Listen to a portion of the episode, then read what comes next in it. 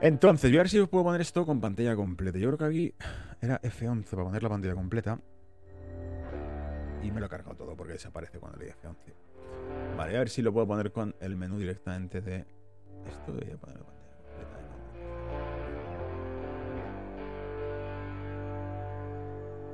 Pues no, no me lo pone en pantalla completa, pero vamos a ir leyéndolo. Entonces, eh, esto os lo he traído por el Signs of the Times, que alguna vez creo que miré en su momento de dónde venía este diario, pero es, la hostia, es buenísimo, porque saca noticias mm, muy, muy, muy buenas, ¿vale? Venga, voy a poneroslo en castellano y así lo leemos del tirón. vale. Me voy a acordar un poco de los párrafos que había seleccionado para esta sección. Decía, el señor Sociedad Abierta, George Soros, el símbolo de las revoluciones de color y de cambio de régimen globalista desde la década de los 80, acabo de señalar que él y sus eh, círculos globalistas han apuntado al presidente Xi Jinping. Y te pongo pantalla completa para que lo podáis ver. Por lo que se parece mucho a un cambio de régimen. Y yo había saltado aquí y te ponía... En comentarios en la conferencia de la institución Hoover de la Universidad de Stanford, dijo, eh, dijo George Soros, China es la víspera de los Juegos... China en la víspera de los Juegos Olímpicos de invierno Decisiones difíciles para las democracias del mundo. Ah, perdón, ese era el título que pusieron en, esta conferencia en la Universidad de Stanford. Soros, de 91 años, pronunció comentarios extremadamente duros sobre Xi Jinping. Revisó la historia de los líderes comunistas de China desde Mao, a quien llama una catástrofe para China, hasta el rival de Mao, Deng Xiaoping, quien abrió China a la inversión occidental de la década de los 80. Soros describe a Deng en términos elogiosos. Dijo, Deng Xiaoping Xiaoping, quien reconoció que China estaba lamentablemente rezagada con respecto al mundo capitalista, invitó a los extranjeros a invertir en China y eso condujo a un periodo de crecimiento milagroso de continuo incluso después de que Xi Jinping llegara al poder en el año 2013. Y pone dura crítica a Xi Jinping. Dice, Soros identifica lo que él llama una fuerte lucha interna entre facciones. Además de dice, señala, desde entonces desde la era de, de, Deng, que aperturó la economía, dice cuando Xi Jinping asumiera el poder en el año 2012, desde entonces Xi Jinping ha hecho todo lo posible para desmantelar los logros de Deng Xiaoping. Puso las empresas privadas establecidas bajo el Deng, bajo el control del Partido Comunista Chino, y socavó el dinamismo que solía caracterizar eh, en el lugar de dejar que floreciera la empresa privada. Xi Jinping introdujo su propio, comillas, sueño de China, que se puede resumir en dos palabras, control total. Eso ha tenido consecuencias desastrosas. ¿Os acordáis que hace tiempo comentábamos el caso de una compañía china tecnológica que salió a bolsa, era un Uber de camiones, salió a bolsa en Estados Unidos y fue... Em, se hundió a, la semana de haber salido a bolsa porque no, al parecer no había mm, cedido la base de datos al gobierno. Y lo quitaron de en medio, evidentemente, lo intervinieron. No sé si fue porque algo hicieron en China, una intervención a la compañía y cayó en bolsa. Y decía, vale, sigo. Eh, Xi Jinping tiene palabras de George Soros, ¿vale? Te recuerdo que son palabras de George Soros. Luego entenderemos un poco el porqué. Xi Jinping tiene muchos enemigos, aunque nadie puede oponerse públicamente porque él controla todas las palancas de poder.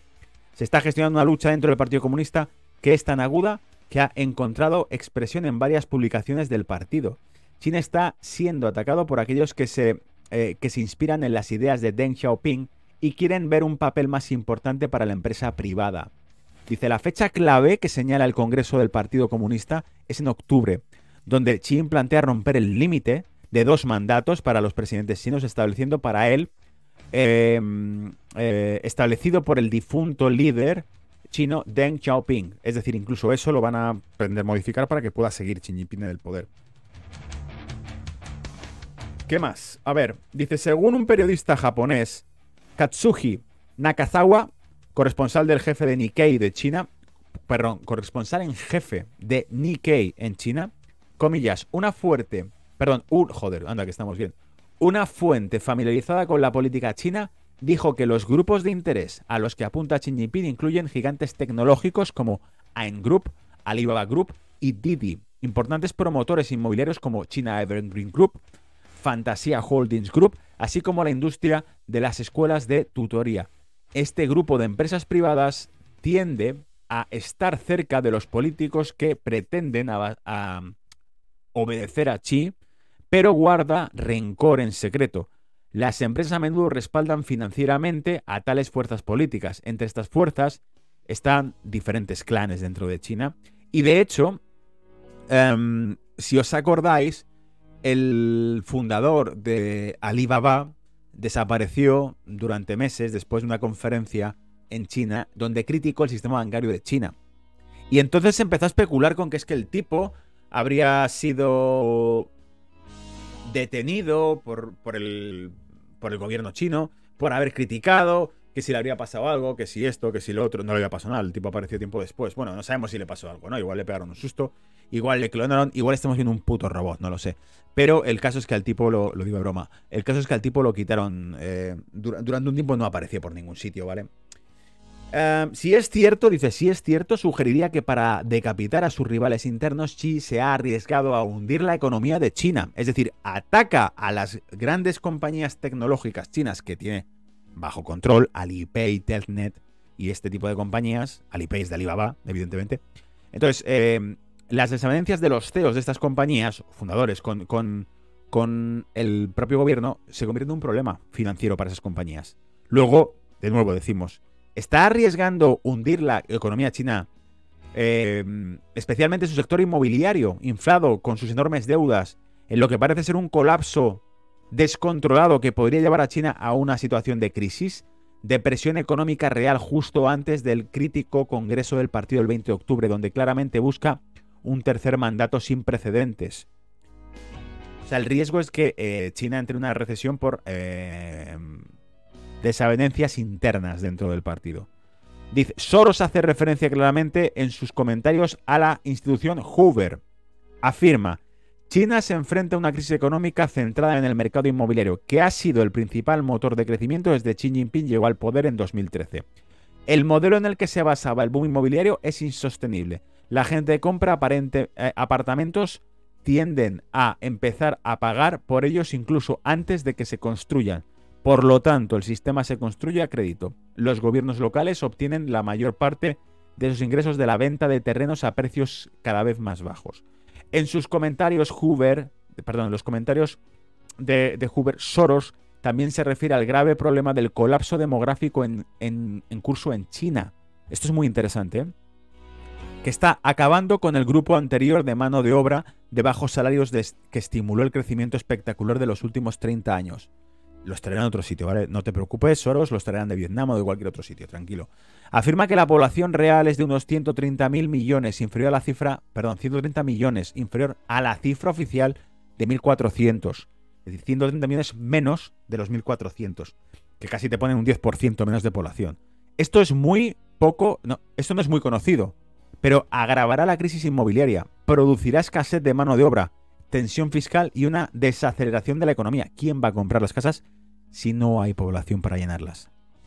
Y por eso esto no es de ahora, esto ya salió hace años, lo de las ciudades fantasma. Hay ciudades gigantescas que están totalmente vacíos los edificios en China, ¿vale?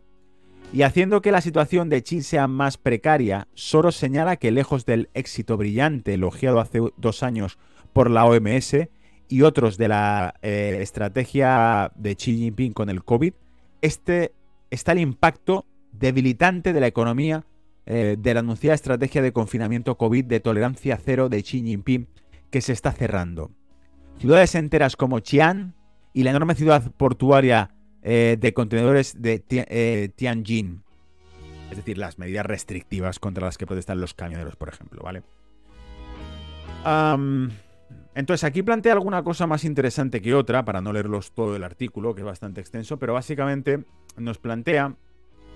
A ver, nos plantea... ¿Puede ser que ciertos poderosos de la élite globalista hayan llegado a la conclusión de que Xi Jinping ya no es útil para su agenda?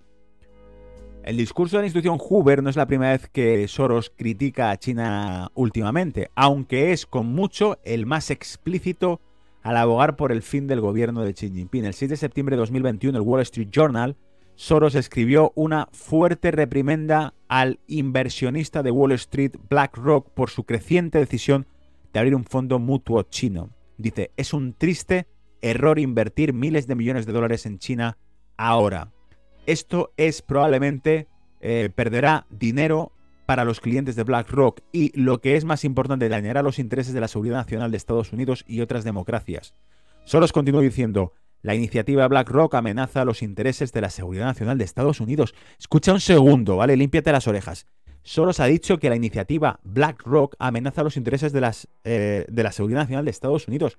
BlackRock son los amos del mundo. BlackRock son los que facturan también a través de Pfizer.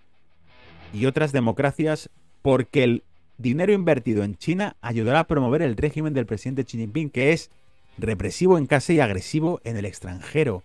Es intensamente nacionalista y quiere que China se convierta en la potencia dominante en el mundo. El hecho de que un globalista tan influyente como George Soros llame abiertamente al final de la era de Xi Jinping sugiere que una facción importante dentro de los globalistas occidentales ha decidido hacer todo lo posible para traer un liderazgo más dócil a Beijing. Los globalistas al nivel de Soros y Schwab no hacen grandes intervenciones impulsivamente. El hecho de que Soros esté duplicando sus ataques directos contra Xi Jinping sugiere que un grupo muy poderoso de la agenda verde de gran reinicio de Davos ha decidido que Xi Jinping se ha convertido en un obstáculo para su agenda distópica para eliminar el Estado-nación en todas partes, incluido China y Estados Unidos. ¡Buah! ¡Buah! Brutal este artículo, ¿vale? Aplausos porque es brutal el artículo. Brutal. Brutal. Sabía que os iba a gustar. Se había perdido por ahí parte del, del gancho, ¿vale? La, selección que había hecho de texto lo había perdido por ahí, pero joder, ha merecido la pena porque fijaos qué joya ha soltado aquí al final. Os ha volado la cabeza esto que ha dicho último, ¿verdad? Me había al chat para ir cerrando ya porque eh, te recuerdo, ¿vale? Lo voy a poner también por aquí, ¿dónde está? Te recuerdo que... ¿Dónde está? Aquí está. Ya lo habíamos cerrado, vale. Te recuerdo que con esto con esto, damos por cerrado ya el reporte de esta semana. Eh, que de hecho, pues bueno, uh, deprisa y corriendo, eh, pero había mucho que contar y por eso he preferido que no se saltase la sesión de hoy. Y la hemos hecho un miércoles en vez de un martes, ¿vale? Espero que te haya gustado.